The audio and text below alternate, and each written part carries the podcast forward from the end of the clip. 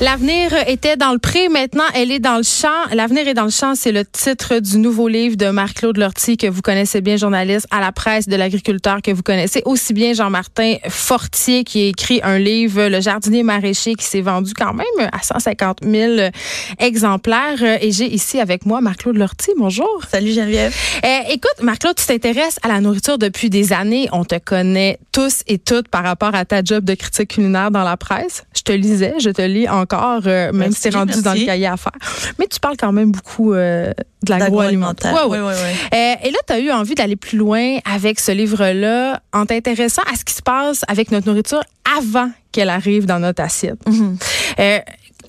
Avant qu'on se lance dans le sujet, je veux savoir comment s'est fait la rencontre avec Jean-Martin Forti. Comment est, venu le ben? C'est pas très compliqué. Je suis allée voir, euh, je suis allée faire un reportage en fait sur le projet de la ferme des quatre temps, qui est sa deuxième ferme. C'est pas sa première ferme.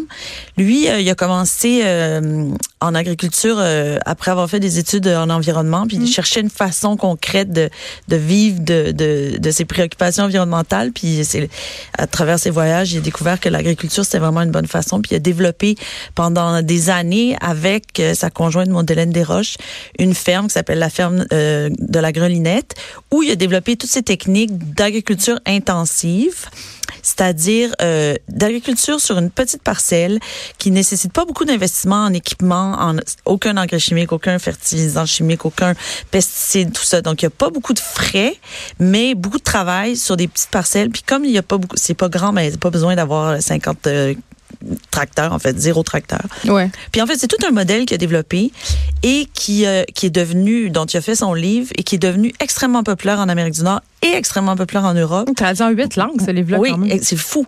Moi, je fais des reportages dans le monde, là, puis les gens disent Jean-Martin Fortier, tu le connais, là. Oui, les gens, c'est euh, une vedette. J'étais au Brésil il y a pas longtemps. Ah, tu connais Jean-Martin Fortier? Je dis, oui, j'ai écrit un livre avec lui. Oh my God, c'est vrai. Non, non, c'est vraiment une vedette. Il y a des, c'est une rockstar dans ce monde-là. Oui. Et c'est à cause de ça que M. Desmarais l'a recruté, parce que, en fait, M. Desmarais est allé voir des collègues américains, les, les Rockefeller, dans un grand projet agricole, eux aussi. Puis il a dit, connaissez-vous quelqu'un qui pourrait m'aider? Puis on dit, ben oui, il y a quelqu'un, il y a quelqu'un au Québec qui connaît ça mieux Parce que, que là, Juste, les gens qui suivent un peu moins là, toute cette histoire-là, André Desmarais, c'est lui qui est à la, base de cette fameuse ferme. Donc c'est ça. Lui, c'est un très très un homme d'affaires très fortuné qui a décidé de devenir un mécène agricole et donc il a embauché Jean Martin, qui l'a sorti de la grelinette la maintenant c'est Maud qui s'en occupe, et qui a décidé d'en faire un projet expérimental. Et c'est là que moi, je suis allée faire un reportage là-dessus parce que je trouvais ça tellement intéressant. L'idée, c'était de voir comment ces techniques-là d'agriculture intensive pouvaient être déployées à plus grande échelle, puis surtout comment on pouvait former d'autres fermiers pour qu'ils partent eux autres de la qui partent euh, se lancer en, en agriculture. C'est comme une école un peu. Exactement, c'est comme à la fois un laboratoire pour développer pour faire avancer les techniques et une école pour former des gens qui vont aller ouvrir des fermes parce que le but ultime de tout ça, c'est d'avoir à grande de la petite agriculture à grande échelle. C'est pas de l'échelle à grande de l'agriculture à grande échelle. C'est de la petite agriculture mais partout au Québec pour que tout le monde ait accès à euh, de l'agriculture de proximité parce que le but c'est ça là c'est de l'agriculture qui a pas besoin d'être transportée à l'autre bout du monde. C'est des, des légumes qu'on de, de, de, gens qu'on connaît. Il faut qu'on puisse connaître le trip de l'agriculture locale. C'est mm. aussi de connaître les gens de savoir pourquoi on paye pourquoi qui on encourage est-ce qu'on peut leur faire confiance? Parce que euh, ultimement un des grands problèmes de l'agriculture en ce moment, c'est qu'on sait plus qu'est-ce qu'on mange. On sait plus d'où ça vient, on sait plus comment ça a poussé, quels produits chimiques ont été utilisés, est-ce qu'on peut faire confiance, euh, pourquoi je paye exactement, pourquoi ça coûte si cher, pourquoi ça coûte si peu cher, parce que ça aussi, ça peut être un problème. Mais prenons l'exemple de l'ail chinois.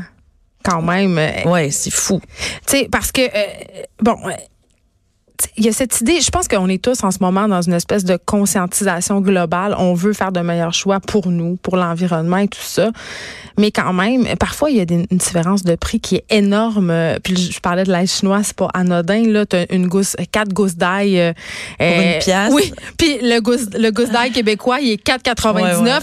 Moi, en tant que foodie invétéré, qui a quand même le privilège d'avoir un petit peu d'argent pour me payer de la bonne bouffe, pour moi, c'est un no-brainer. Je vais la prendre, la gousse d'ail à 4,99. Mais pour monsieur, madame, tout le monde qui sont peut-être moins sensibilisés, qui comprennent pas vraiment c'est quoi la différence entre cette gousse d'ail-là et la nôtre, le choix est, d'autant plus simple. Ils vont la prendre. Ils vont prendre le choix à 99 cents. Je, les comprends. Oui, c'est très compréhensible. Mais le livre qu'on vient de publier, L'avenir est dans le champ, euh, son objectif, c'est de parler à tous ces gens et de leur expliquer comment faire les choix et pourquoi c'est important de faire des choix qui sont axés plus vers l'environnement, plus notre santé, mais plus aussi notre culture, notre, notre, notre souveraineté alimentaire. Ça va au-delà de tout ça. Et le prix fait partie des thèmes qu'on aborde.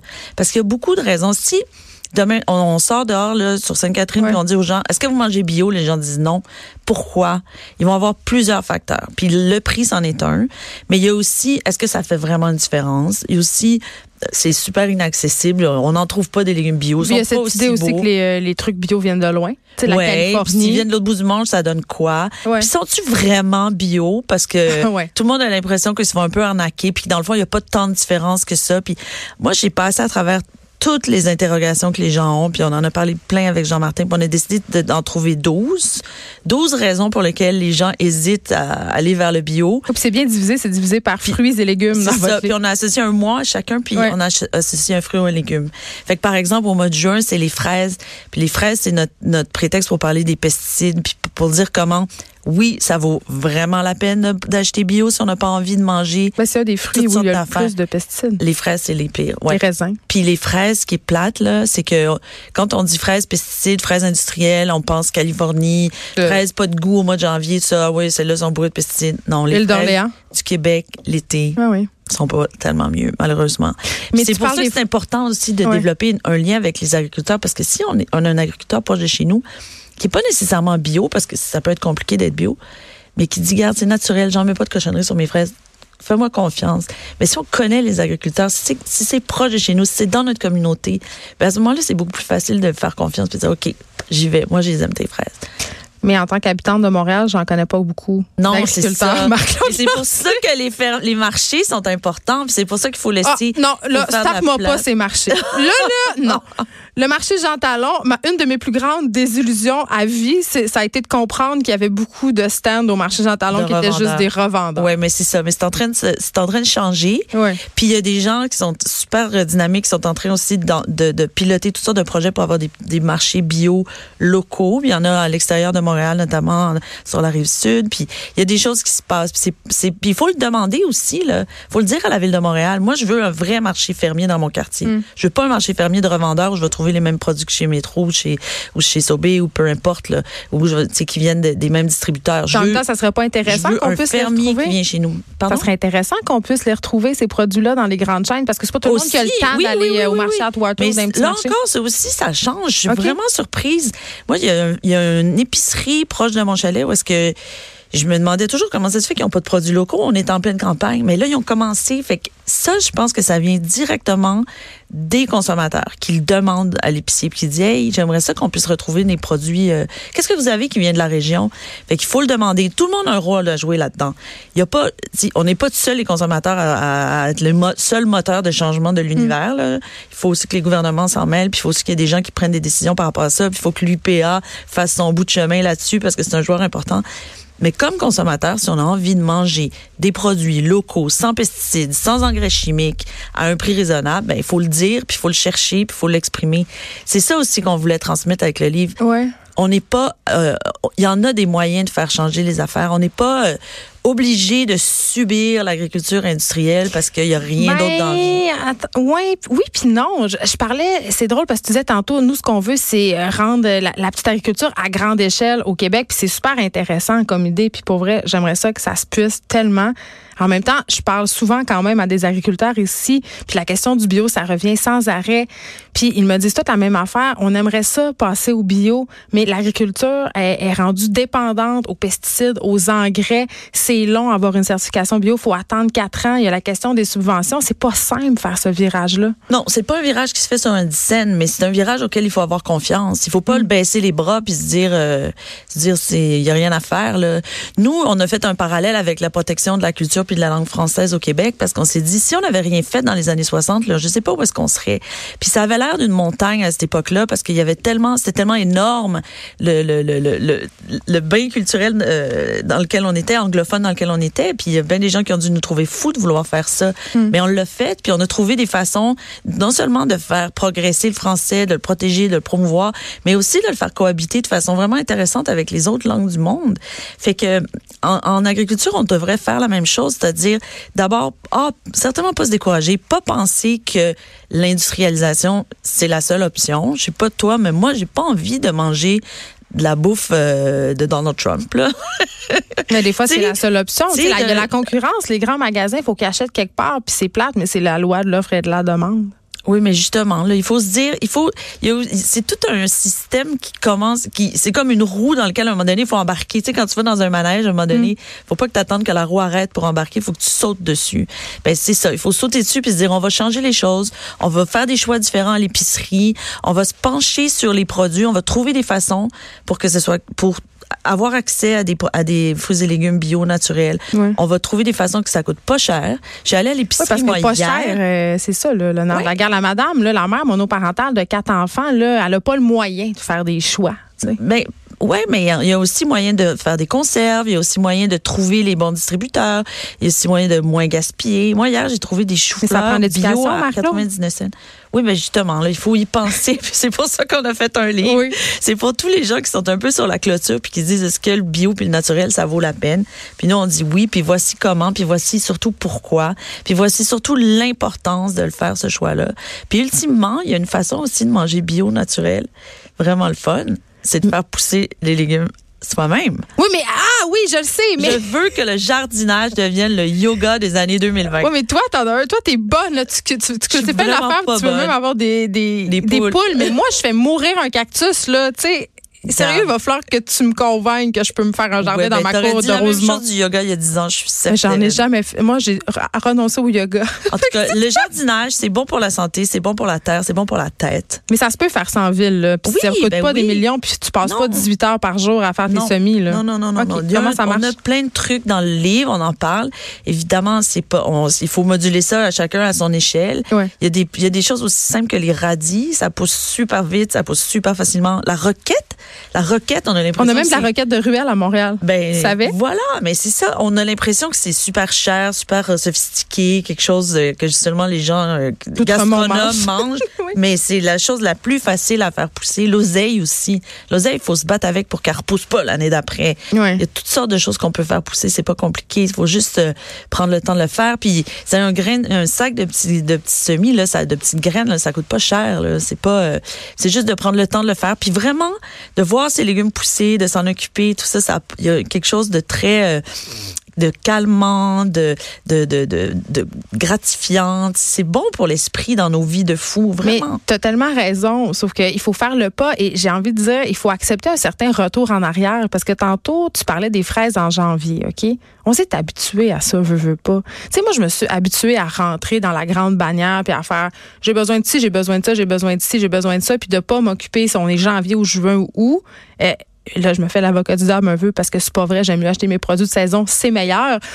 Mais quand même, si on veut passer à la vitesse supérieure, entre guillemets, puis redécouvrir l'alimentation plus naturelle, plus bio, il faut faire des deuils. Moi, c'est ce que je pense. Ben oui, à moins que tu aies fait congeler tes fraises que tu as achetées euh, au mois de juin. C'est beaucoup de gestion. Ben non, mais ça se peut. Non, non. Faire congeler des fraises, c'est pas beaucoup de gestion. Si tu me dis faire des conserves ou faire des confitures, là, t'as un petit peu plus de niveau de travail. Mais faire congeler, là, franchement, c'est l'affaire la plus facile. Moi, je le fais avec les tomates. Je fais même pas des pots de tomates parce que je trouve que c'est trop de job ou de la sauce, je trouve que c'est trop de job. Je prends mes tomates, j'y lave, j'enlève le petit pédoncule, le petit bout vert, puis je mets ça dans des sacs de congélation, puis ça dure tout l'hiver. Puis quand il dégèle, la peau s'enlève tout seul. Si on prend la peine de regarder ça, là, c'est pas vrai que ça prend du temps. C'est comme les gens disent, ah, je peux voir quand tu as le temps de faire ton bouillon. Euh, faire du bouillon, ça prend zéro temps. Là. les gens qui cuisinent pas, mais qui cuisinent carcasse, tu mets de l'eau dans le truc, puis tu t'en vas regarder Netflix. Là, c'est vrai. mais, on dirait que c'est plus dans notre ADN. On a perdu ça. Oui, ben c'est ça. C'est mais, triste, ça. mais moi, j'espère que les gens qui vont lire, lire le livre, ils vont avoir envie de nouveau de se pencher là-dessus. Puis, puis ce, que, ce qui est important de retenir aussi du livre, c'est que euh, on n'est pas dans un univers où est-ce qu'on cherche la perfection, où est-ce qu'on va partir aujourd'hui, de- demain matin, puis on va devenir 100% bio, 100% parfait, 100% conserve, 100%, 100% euh, en saison, 100% local, 100% zéro déchet. Comme non, on se calme. On reste réaliste. L'idée, c'est juste de faire mieux, de faire mieux, puis de faire un petit peu mieux maintenant, puis peut-être encore un peu mieux en 2020, puis encore un peu mieux en 2021, pour progresser tranquillement, puis surtout pas baisser les bras, parce que si on continue comme ça, la, la nourriture qu'on va manger, on saura plus c'est quoi là. Ça s'en Elle va être morte. elle va être morte. Mais les lobbies alimentaires Elle va venir de l'autre bout du monde. Ça va être bourré de produits Ouais. chimiques. En plus, ce- cette nourriture-là nous rend malades. là. Les statistiques sont pas belles sur nos, sur le taux de diabète, sur l'embonpoint, l'obésité, blablabla. Fait que ça fait partie du virage. On est en train de démolir nos sols, de sur, de surexploiter nos sols, de les polluer, de tout messer avec notre environnement pour produire de la nourriture qui nous rend pas en santé, qui nous, Mais qui- pour produire vite parce qu'on est beaucoup. Fait que euh, ça marche pas. On s'en va directement dans le mur. Il y a des études, là, par exemple, sur les terres de Montérégie au Québec. Il y a des terres noires extrêmement riches au sud de Montréal. Les des terres, là, qui- on les voit, là, elles sont belles, elles sont noires, tout ça. Ben, les techniques agricoles actuelles sont en train de les massacrer. Puis le, le, on parle pas là, de, il y en aura plus dans 300 ans, il y en aura plus dans 50 ans.